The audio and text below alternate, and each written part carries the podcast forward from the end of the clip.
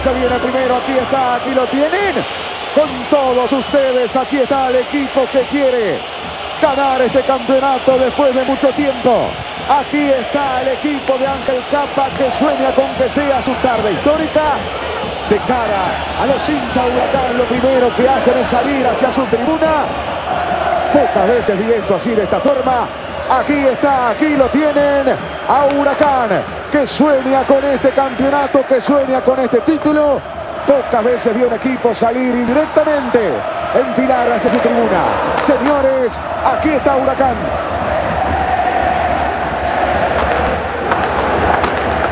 Señoras y señores, sabe que tiene que ganar para quedarse con el título. Sabe que necesita la victoria para quedarse con el campeonato. Este es el recibimiento notable, espectacular, extraordinario. Aquí está el Club Atlético Vélez Arfiel, obligado a la victoria para quedarse con el campeonato. Hola, hola, hola. Acá estamos de vuelta en un nuevo capítulo donde vamos a recordar un partido que marcó a fuego la historia del fútbol argentino, porque se enfrentaron aquella vez un Vélez que demolía a sus rivales y un huracán que por otro lado era el juego lindo, lo que todos querían ver, los que prendían la tele porque nadie se quería perder el huracán de capa. Pero antes de desarrollar este partidazo que nos regaló el fútbol argentino, para mí el mejor fútbol del mundo, voy a saludar a mi compañero Diego Salgado del otro lado de Buenos Aires. ¿Cómo estás, Diego? Gracias, Mauro, querido. Eh, así es, como decías, del otro lado de Buenos Aires, acá presto para esta especie de batalla dialéctica que vamos a tener, ¿no? Espero que esto no termine en una guerra vía Zoom, porque la verdad que al que voy a presentar es a un amigo, alguien que aprecio mucho, y está acá porque él es un integrante de un medio que acompaña a Vélez a todos lados. El señor Ramiro Vos, periodista de Somos Vélez. ¿Cómo estás, querido Ramiro? Hola Mauro, hola Diego. Bueno, muchas gracias muchachos por la invitación. Un gusto estar acá acompañándolos y recordando un poquito lo que fue aquella gran victoria el 5 de julio del año 2009. Entonces, ¿cuántos años se están cumpliendo de aquel entonces, Ramiro?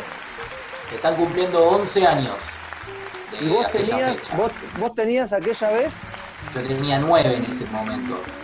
¿Y dónde estabas? ¿Te puedes acordar dónde estabas en sí, mira, es, es, que no estaba en la cancha justamente aquel día. Aquel día no estaba en la cancha por eh, la epidemia, ¿no? Porque en ese momento no había pandemia en Argentina como ahora, había una epidemia, estaba la, gripe A, la famosa la gripe, había. Eh, la famosa gripe H1N1, que después terminó siendo gripe H0B1, pero estábamos acá en casa con con una lluvia torrencial, con un granizo, y, el recuerdo que tengo, si me dejas contarlo, es, yo vivo acá en Parque Patricio justamente, en plena avenida Caseros, eh, recuerdo las caras de mis vecinos llorando, y yo con mi papá saliendo con la bandera, corriendo al auto que estaba enfrente, tocando bocina, nos querían matar todos. Estabas burlando a todos tus vecinos y me interesa saber dónde estaba y si se acuerda cuántos años tenía mi compañero Diego Salgado. ¿Qué estabas haciendo, Dieguito, ese día? Yo estaba tranquilamente en mi casa viendo el partido, esperando, yo quería que gane Huracán, por supuesto. Eh, me encantaba el fútbol que pregonaba y me gustaba, me gustaba mucho cómo, cómo, jugaba. Y esta cosa de siempre con el más débil, por lo menos para el neutral, en este caso yo, siempre con el más débil, entonces yo quería que, gane Huracán. Estaba en mi casa, en esta casa donde, estoy, ahora, en el living. Eh, calentito viendo con el mate mientras veía como llovía torrencialmente en la cancha durante un tramo del partido y bueno, y me quedó una sensación un poco agridulce de lo que fue el partido finalmente.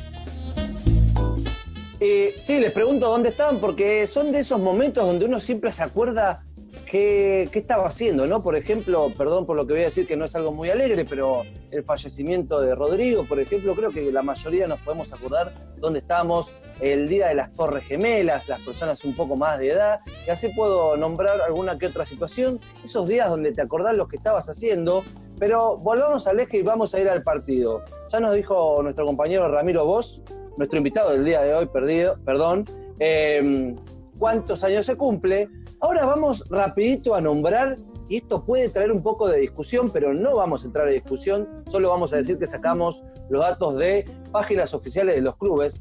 ¿Cuántos títulos tenía hasta el momento cada club? Huracán tenía 10 en primera división, acá mi amigo Ramiro Vos no está de acuerdo, pero no le voy a abrir la polémica porque eh, él me dice esto de lo amateur, lo profesional. Bueno, a lo mejor desarrollaremos en otro podcast este tema.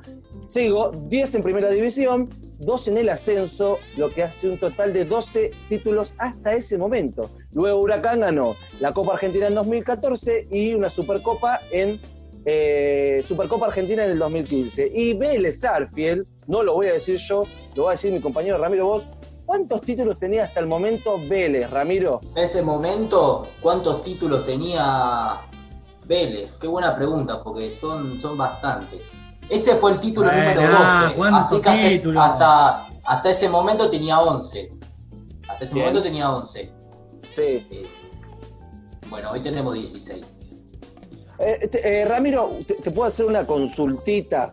Igual, si podría hablar con alguien que tenga acceso a, los dirigentes de Huracán, le diría el mismo consejo. ¿Por qué no están los títulos del ascenso en las páginas de los clubes? Los tuve que sacar de otro lado.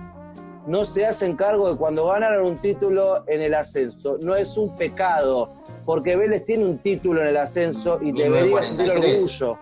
sí, señor, debería, sí. debería sentir orgullo, al igual que Huracán, que no lo tiene en su página, lo saqué de otro lado pero más orgullo te tiene que dar las cinco copas internacionales. Mejor sacar un título y no un año directamente, ¿no? De la página de los clubes. Pero bueno, sigamos.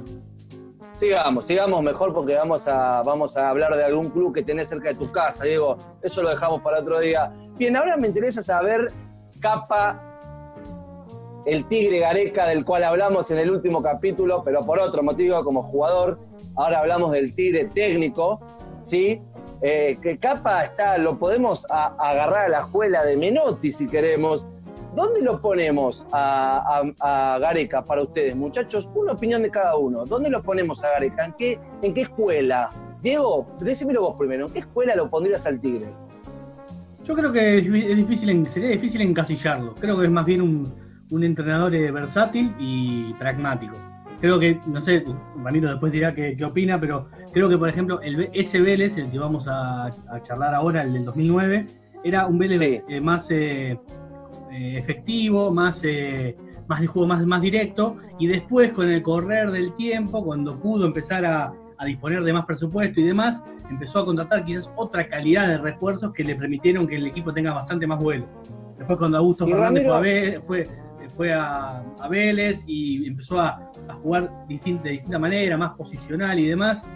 Eh, terminó redondeando, creo, mejores, mejores niveles de juego después, aunque, bueno, por supuesto fue campeón también en el 2009. Esta es, eso es, por lo menos mi visión. Creo que es bastante versátil Gareca en ese sentido.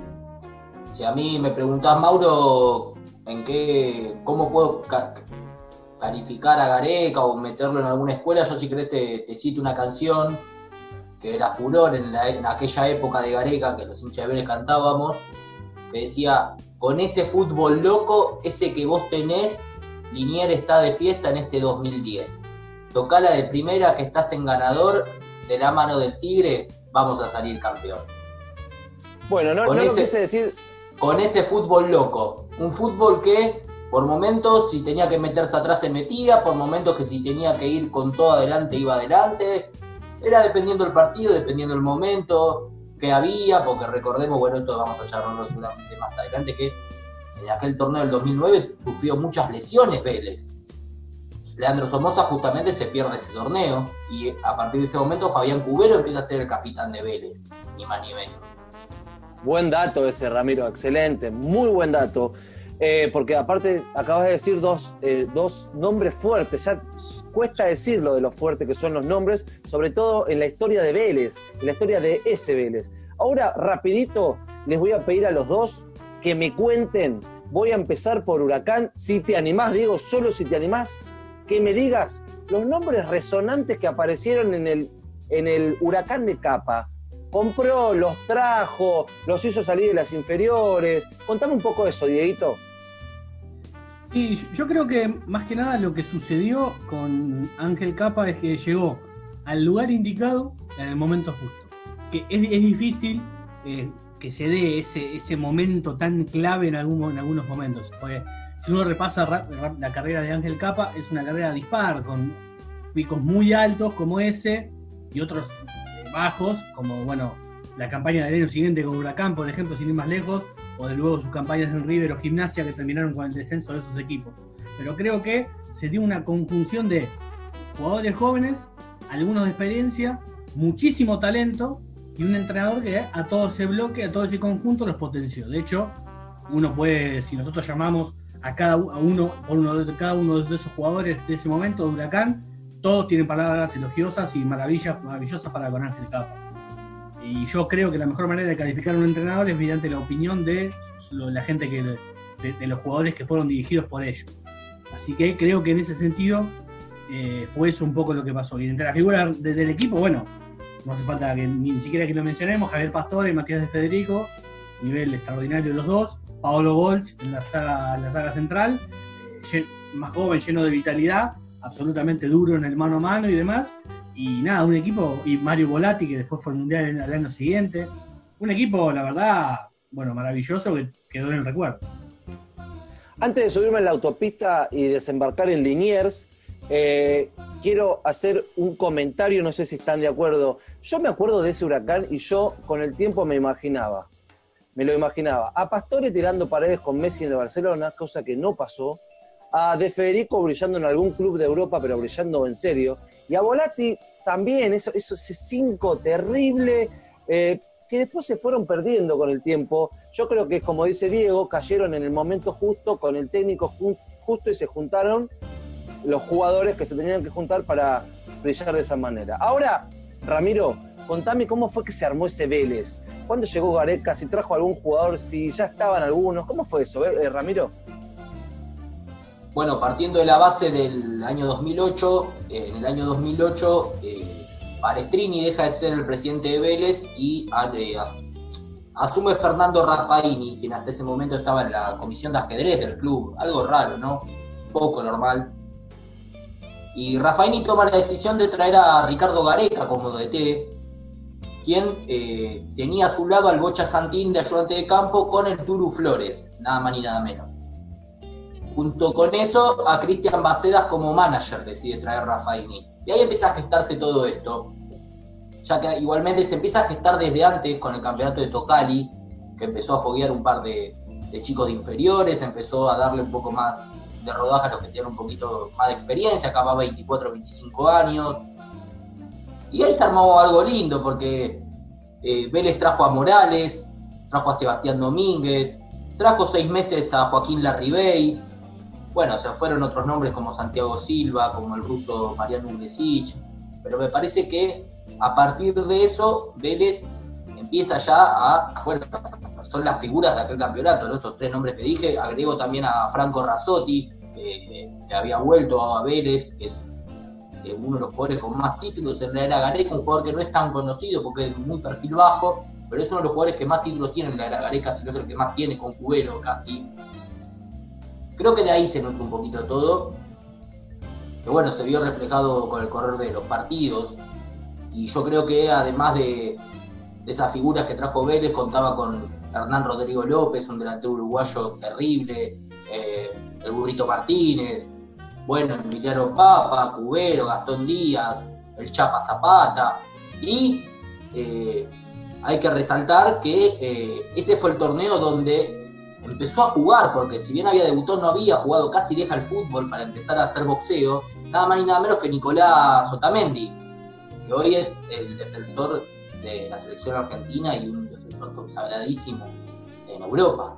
Sí, yo quisiera recordar algo de, de su momento de Otamendi cuando apareció.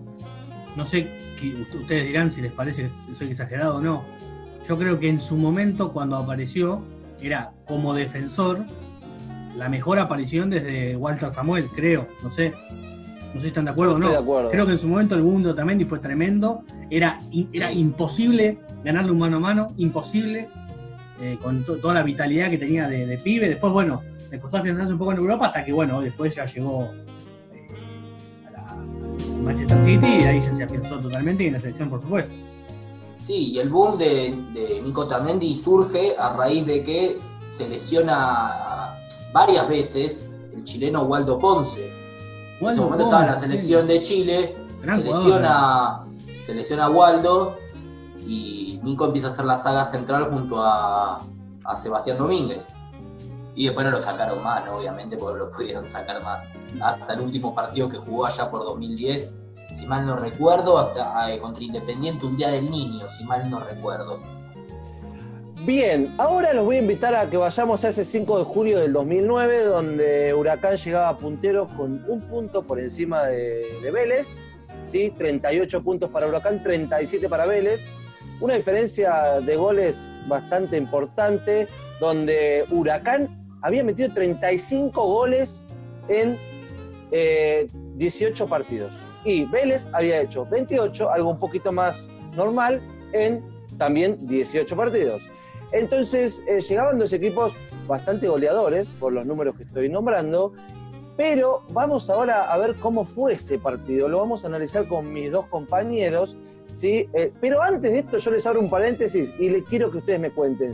¿Alguna vez en la historia del fútbol argentino había pasado que el primero y el segundo definían el título en la última fecha? Diego, ¿había pasado esto? Bueno, justamente Huracán en 1994 llegó a la última fecha contra Independiente en el torneo del 94. Eh, a la última fecha a jugar en la doble, la doble visera, equipo de Huracán. Llegó contra Independiente justamente, perdió 4 a 0. Estaba Ricardo Gareca, en ese equipo independiente, hace el cuarto gol, justamente para linkear como todo tiene que ver con todo. Eh, digamos, un partido que tiene mucho linkeo, digamos, histórico, ¿no? Eh, hablamos de que hoy estamos en pandemia, antes había, en ese momento había epidemia, Gareca jugó la, la, otra final entre dos equipos que habían llegado eh, palmo a palmo y ahora la dirigía, como todo tiene que ver con todo. Bueno, déjame agregar, un ratito más si querés linkear. Sí. Cuando siempre le preguntan a Ricardo Gareca cuál fue su mayor decepción personal, deportiva, como lo quieran llamar, su mayor tristeza quizás, fue cuando en el campeonato del 71 Huracán le saca el título a Vélez y él rompe el carnet de socio. O trató de romper el carnet, ahora no recuerdo si lo hizo o no, pero está en el fragmento de la película de Vélez. Es un buen dato ese. Bueno, entonces ese día eh, el árbitro Bracenas toma las postas del partido, fue quien eh, se encargó de impartir justicia, ¿sí? Eh, justicia, es, una forma de decir, ¿no? Ahora lo vamos a analizar. pero todo parecía que, discúlpenme los hinchas Huracán, ustedes van a saber entender, todo parecía que iba a salir Huracán primero por cómo jugaba. Llegaba puntero, y empezaron a caer piedras. Algo, viste, cuando dice, oh, un milagro, de caer piedra, hoy sucede un milagro. Bueno, hacía 36 años que no salía campeón Huracán. Entonces todo parecía que se daba para Huracán. Después de haber perdido aquel partido con Independiente, como dice Diego, estaba la posibilidad, había pasado por la B Nacional, estaba la posibilidad de ser campeón, pero del otro lado estaba Vélez y estaba Bracenas. Ahora lo vamos a discutir con mis compañeros, pero eh, escuchándonos, escuchándonos. Bien, ahora vamos a analizar el partido. Diego, ¿cómo fue el partido de Huracán? Bueno, primero, antes que nada, eh, me parece que está bueno destacar que Huracán venía de cinco triunfos al hilo en un torneo tan parejo como el argentino y, desfilando, goleando varios partidos. De hecho, en esos últimos cinco partidos está el famoso partido que le gana 4 a 0 River, eh, dando cátedra. Ese famoso partido en el que ¿Se acuerdan que el Indio Vega saca una pelota tremenda y a Capa justo lo enfoca la cámara y dice, mirá lo que sacó el Dice así, se agarra la cabeza, que justo le agarró la cámara, fue un momento sublime. Y bueno, ese partido contra Huracán, en el que Pastore también es un golazo, venía de ganar también el clásico a San Lorenzo, 3 a 0 Arsenal en el partido anterior, y, todo, todo, todo hacía presagiar que se venía, bueno, la consagración en la, cancha de Vélez. Ya estaba consagrado y afianzado Toranzo también en el equipo, otra pieza importante. El titular del equipo en ese puesto era primero Maestrico González, el venezolano, después afianzó Toranzo y terminó generando también un, un trío con, de Federico y Pastore muy virtuoso, más volátil por supuesto. Pero yo creo que yendo pura y exclusivamente al partido, creo que el partido de Huracán no terminó siendo bueno. Y un poco también en cierto punto, quizás encandilado por el escenario y demás, creo que las actuaciones individuales de cada jugador de Huracán fue como medio, eh, como flechita para abajo en la play, medio desinflado. Y la, el juego colectivo también fue medio deshilachado. Una especie de, de renunciamiento de convicciones, creo que terminó siendo, o terminó pareciendo por lo menos. Eh, pero bueno, al fin y al cabo tampoco podemos... Eh, va, tampoco creo que Vélez lo haya pasado por arriba, llegado el caso. Pero creo que un poco esa fue la sensación que quedó en el pueblo quemero. Bueno, y ahora, Ramiro, agárrate de la silla porque te voy a hacer erizar la piel. Agárrate de la silla porque te voy a dar la voz. Pero antes te voy a decir, escúchame rapidito, te los voy a decir. Montoya, Papa Otamendi, Domínguez, Gastón Díaz, Víctor Zapata, Fabián Cubero, Maximiliano Morales, Franco Razzotti, Juan Manuel Martínez, Hernán Rodrigo López, el uruguayo. ¿Cómo jugó ese equipo ese día, Ramiro? Y yo recuerdo, igualmente te voy a contar un, detalle. Yo ese partido nunca, no lo vi en directo, no lo vi en vivo. Yo lo estaba siguiendo por la transmisión de. Bueno, en mi casa hasta el día de hoy nunca se compró lo que es el decodificador, el pack fútbol. Entonces lo estábamos escuchando de fondo, así como con la pantalla viendo ahí pinchada. Claro, como antes en las transmisiones de, Fox que te mostraban en las tribunas. Sí, bueno. Eh, y bueno, después obviamente que uno lo ve muchas veces ese partido, porque siempre le, encuentra algo para ver, lo quiere eh, acordarse de algo, de algún detalle, del, relato del pollo viñolo. Yo creo que Vélez ese partido eh, lo arrancó ahí, no sé si a la expectativa, pero como esperando un poquito huracán, viendo qué podía pasar. Y con el correr de los minutos eh, lo fue a buscar. Huracán, sabiendo que le bastaba el empate, se metió atrás, no jugó a nada de lo que eh, venía jugando. ¿Cómo no jugó a nada? No, no, no jugó a nada, a comparación de lo que venía jugando las otras 18 fechas. y pero Huracán pateó al, arco, pateó al arco, hizo un gol y el árbitro lo anuló, mal anulado. Sí jugó. Estamos otra cosa. Me estás hablando del gol de Domínguez que fue eh, anulado, habilitado el gol de cabeza, ¿no es cierto? Por arriba se viene el globo que está buscando el primer gol de la tarde. Señoras y señores, el centro, esto vale, esto vale. No, no, no, no, no, no, no, no, no, no, no, no, no, no, no, no, no, no, estaba adelantado lo que está marcando en línea. Esto no vale lo que marca el juez de línea, posición adelantada cuando convertía Domínguez. Tiro libre para Vélez Arfield. Aquí lo tenemos, sale la pelota, hay un hombre de Huracán adelantado. No era el que cabecea el que estaba adelantado.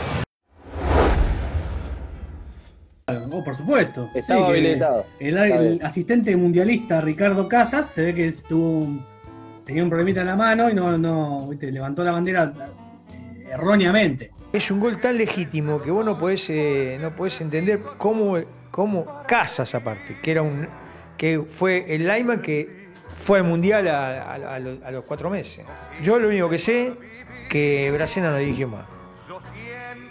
¿Y por qué no dirigió más? No sé, porque estaba en edad de seguir dirigiendo, estaba en actitud para seguir dirigiendo y no dirigió más. Entonces eso te deja que pensar mucho. Yo hablé con Grondona en esa época. Grondona me dijo, ¿qué me va a decir? Me dijo, mira Carlos, vos sabés que si hay un equipo que yo no simpatizo es Vélez, así que esto no sé qué, no sé qué, no sé qué pasó. Pero igual para, a favor, a favor de Ramiro, a favor de Ramiro yo te voy a decir, eh, y, a favor de lo que decís vos también, digo, de que ese día Huracán no jugó como venía jugando, vos escuchá lo que te voy a decir. Ese día Vélez pateó 10 veces al arco. Huracán, un equipo que te pateaba y te pateaba, pateó solo 6, solo 6 veces. Otra cosa, si de garras hablamos de jugar una final, porque eso, más allá de que era un partido más de la liga, era una final, eh, Vélez cometió 14 faltas, lo que habla un poquito de que estaban un poco pasado rosca, pero jugando una final. Y Huracán 11. Y después, eh, eh, posesión de pelota estuvo ahí repartido, 53% Vélez.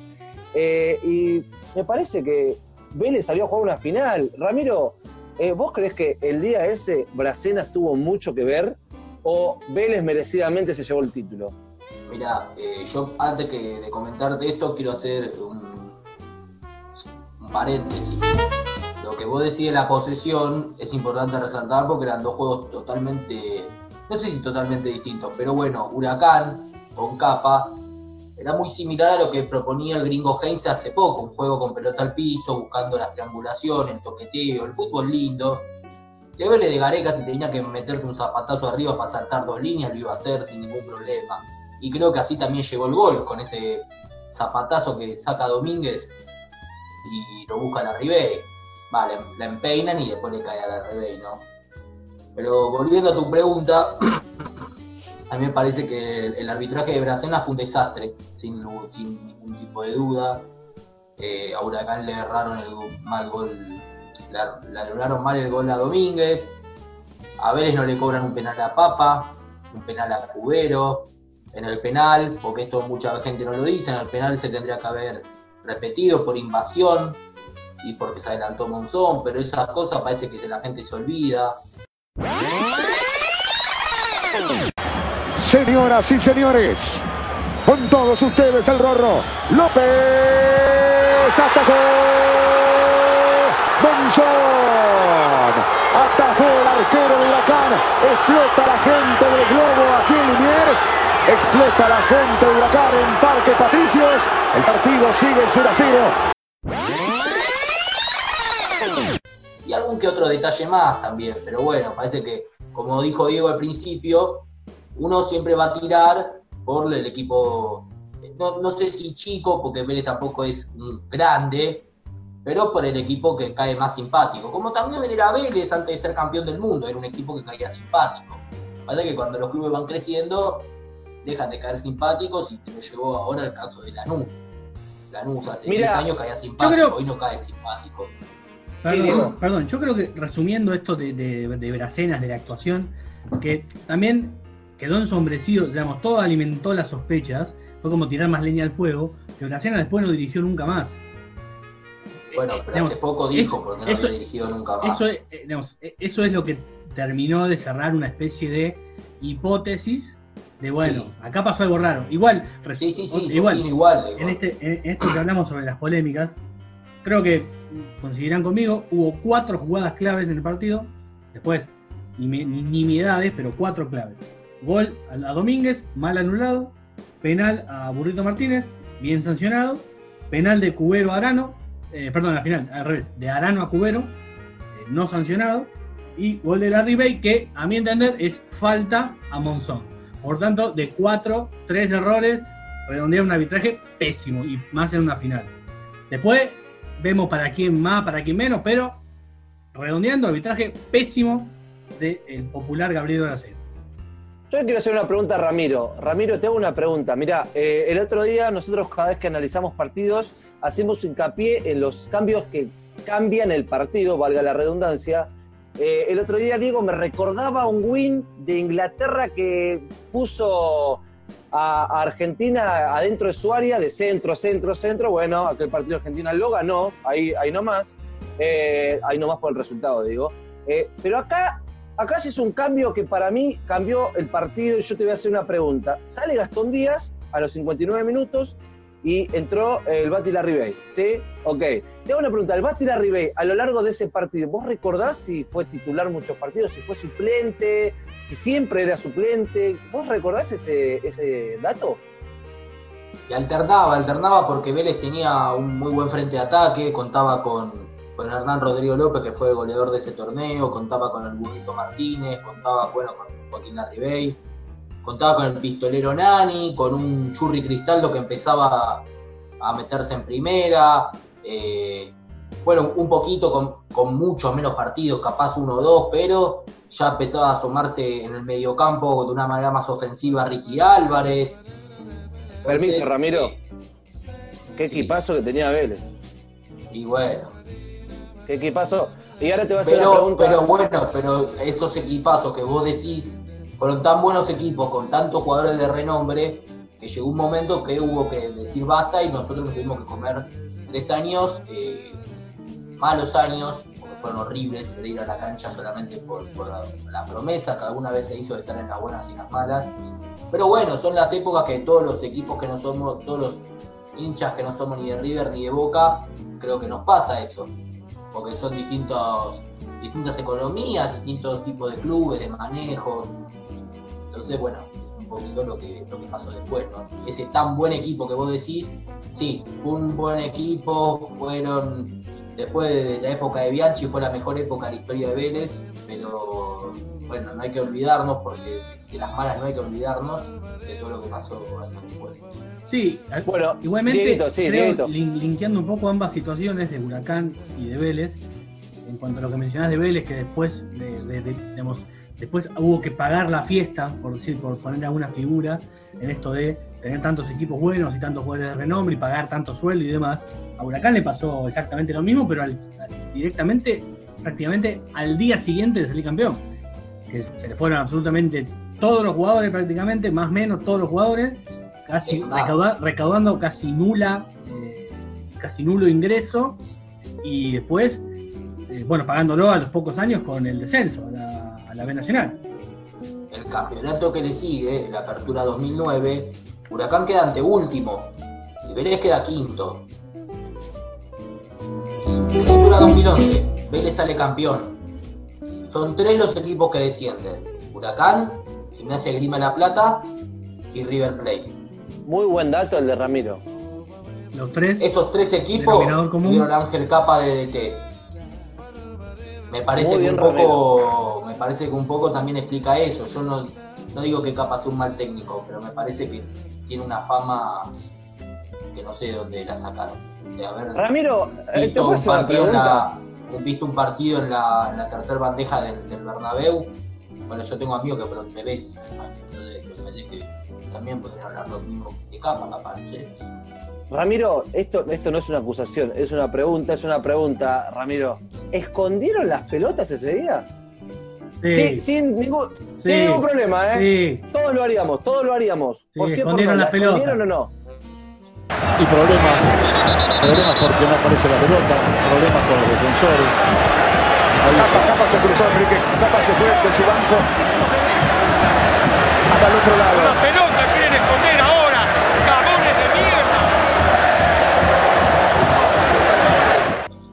Las pelotas quieren esconder ahora. Cagones de mierda. Cagones hijos de puta. Se enojó Angelito, escúchame, escondieron las pelotas o vos lo negás. Lo negás. Sí, seguro, sí. Sí, Ah, bueno, se metió el bien. Flores, se metió el viejo Becker. Igual yo me quedo, yo me quedo con la imagen de, en paz descanse, de la beba de San Félix ahí cantándole a la hinchada, ¿no? Ese, esa- ese minuto de fama que tuvo una persona que hizo muchísimo por Vélez eh, desde la época de Amalfitani, que eso no sé si lo sabe toda la gente. Fue la primera, Pero- esa, esa señora que tuvo su minuto de fama, fue la primera, eh, es bueno, trabajó hasta su muerte en, en lo que es el sector de, de relaciones públicas. A Malfitani le dio una platea gratis por llevar eh, una cantidad de socios que era nada, o sea, era re poquito, pero para ese momento, después de irse a la BB, de comenzar todo de nuevo, era como una locura. Y bueno, y ahí la Beba tuvo su minuto de fama que, que lo vamos a acordar para siempre. Perdón, todo bien con la beba, con la señora, el minuto de fama, la gente de Vélez, qué sé yo. Pero nos vamos a hacer los tontos. No vamos Yo a hablar, no vamos a hablar de- sí. del, del gol, del gol Ah. robado. No vamos a hacer foco en esa jugada. Vamos a hacer Es, foco es un programa pro Vélez este. Si es un programa pro No, Vélez, no, yo me no, voy no, en este instante. de- me voy en este instante. eh. No, pongo no, end, no, pongo, pongo end meeting y me voy, eh. No, no, no, no, escúchame, yo te voy a dar mi opinión y después te doy la pelota, Diego, toda tuya. Y después Ramiro, por supuesto. Para mí fue FAU de acá a Japón, pero en rollers, no, eh, no un poquito. Y yo todavía no entiendo cómo no son sinceros y dicen, ¿sabes qué? Ya está, somos campeones, fue falta. Listo, hay videos Ah, en YouTube. 11 donde años, ya está. Hay que, hay, que, hay, que, hay que soltar, hay que decir, Ya. ya está, fue falta. Yo te iba a decir la verdad de la, de la, la- la realidad. Yo no sé si te puedo decir si hubo falta o no. Yo te voy a explicar por qué. Y yo te ¿Por digo qué? mi A fundamento. ver, a ver, a ver, me interesa, Dale. me interesa. A ver, el partido ya de por sí estaba con la cancha, no solo con lluvia, con granizo. O sea, una cancha rap- rapidísima. Sí. Sí. La pelota pica. Eso hizo que la Ribey deslice hasta los dientes de Monzón. Monzón, escúchame, Monzón se tira, la Ribey tira la pierna como para meterla, la saca, porque ya lo ve a Monzón ahí, la saca y ahí se chocan. Monzón se agarró primero el pecho, después los huevos, y cuando vio que Morales iba a patear, se levantó así y vio a Graceras que estaba viéndolo y se tiró. Vamos, muchacho. No seas Pero malo, escúchame. si te Pero si se hubiese todo, podido levantar, ahí. ¿por qué no se levantaba? No, Sacaba el gol, no, era el no, héroe. Porque si te rompieron, si te rompieron, como él dijo, que, o sea, como ese choque, muy loco ese choque. O sea, si a vos te pegan en la cabeza, te duele la cabeza, no te duele los huevos, la panza, los pies. Y no te levantás cuando el rival va, va a patear. No, vos estás tirado en el piso. Y, te, y si no, te tenés que tirar en el piso porque es una final. ¿Cómo vas a hacer eso? ¿No le enseñaron eso en el Babi? Ramiro, de paso, Monzón salió del club donde yo jugaba al. Ramiro, me gusta tu Carlitos le postura. eso. Datazo, menos mal que lo dijiste, menos mal, ¿eh? Carlitos no Ram- le enseñó eso. Ramiro, escuchá lo que te voy a decir. Te voy a, te voy a, a contrarrestar lo que vos decís. Vamos, seguimos la jugada. La Ribey mide un metro ochenta y seis. Yo no quiero saber a la velocidad que venía la Ribey.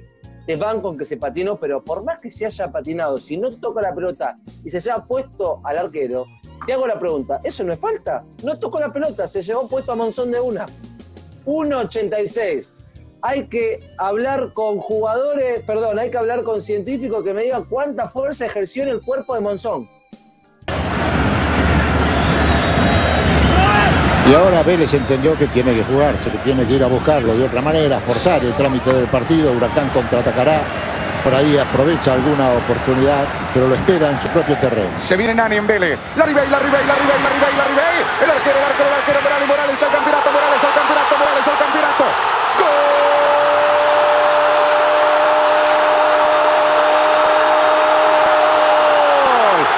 ¡Gol! ¡Gol!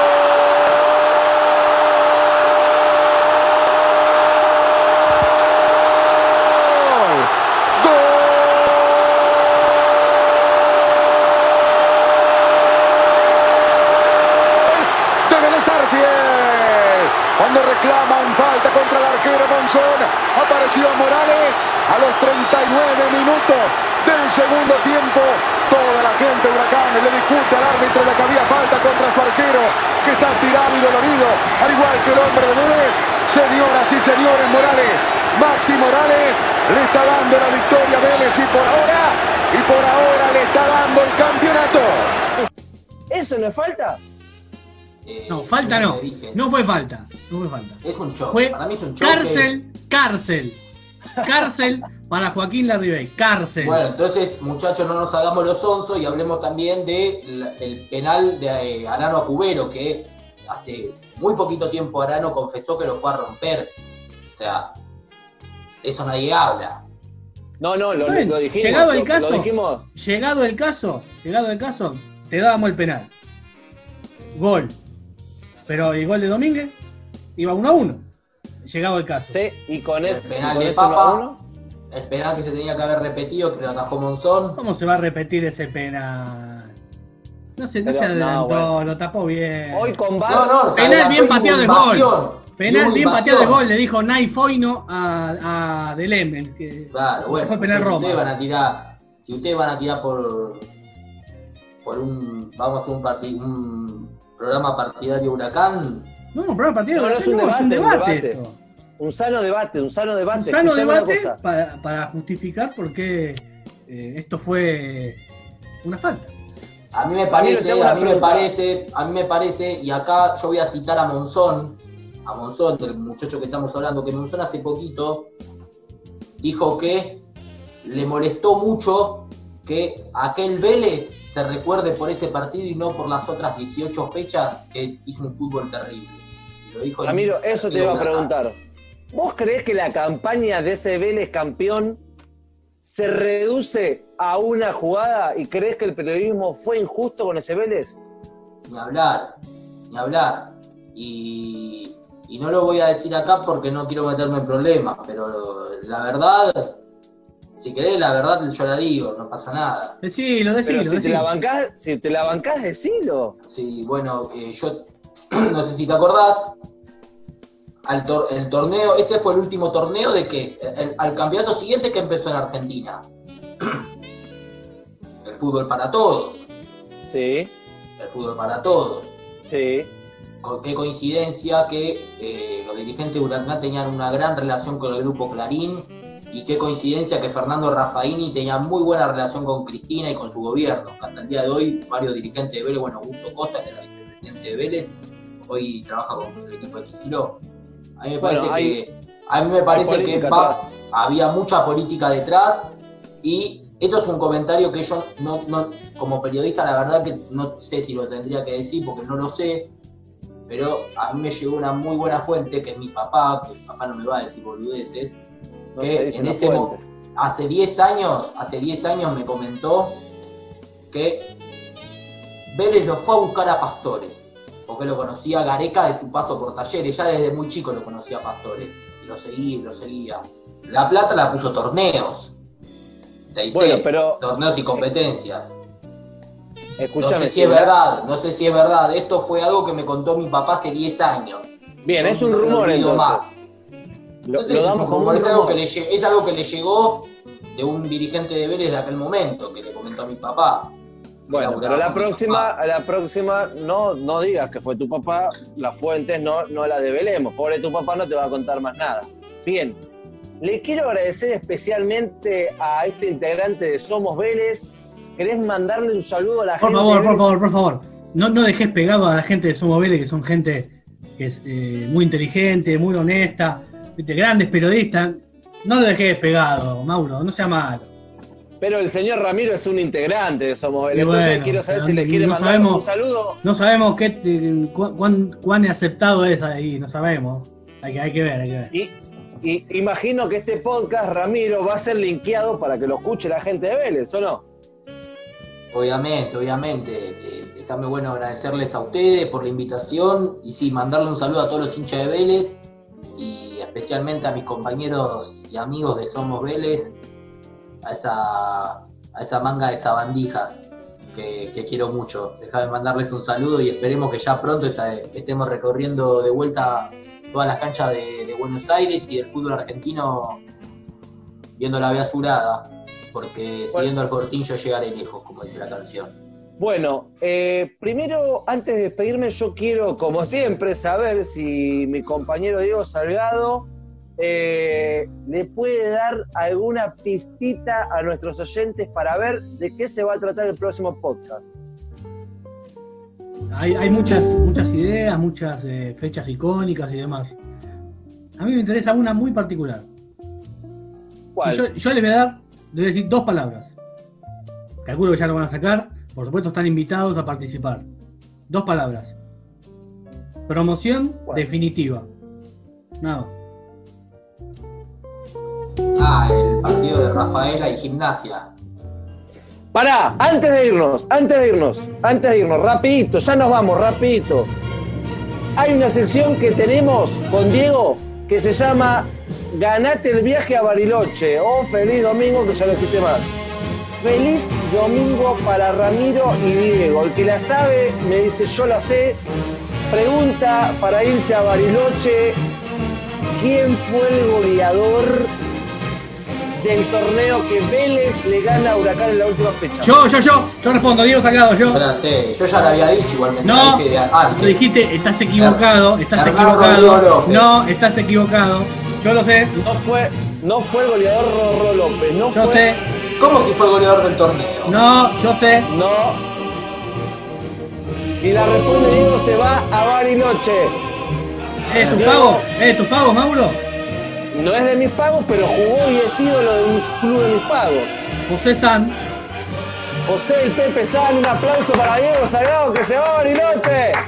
Ah, Con entendí 13 mal la goles, pregunta, 13 entendí goles, mal- José San, goleador del campeonato. Sí, sí, entendí mal yo la pregunta. No, no entendiste mal la pregunta. La Eh, gané yo. Gané yo. La voy a Bariloche. Sí, pido disculpas va a mi familia que lamentablemente otra vez se van a tener la oportunidad de viajar. Bueno, Ahora si lo sí. decís así, si lo decís así, te regalo el viaje, te regalo el viaje. gracias, gracias, papá, gracias, de verdad. Bueno, ahora sí, un saludo a todos nuestros oyentes. Espero que esto lo escuche mucha gente de Vélez y Huracán. Les mando un beso a. Hablando de gente de. Huracán, les mando un saludo a mis amigos de, de Luna y Caseros, que vamos al chino, ahí, Perfecto. al, al que está el, chino que conoce a Ramiro seguramente. Las cervezas más frías de todo Buenos Aires casa. están ahí.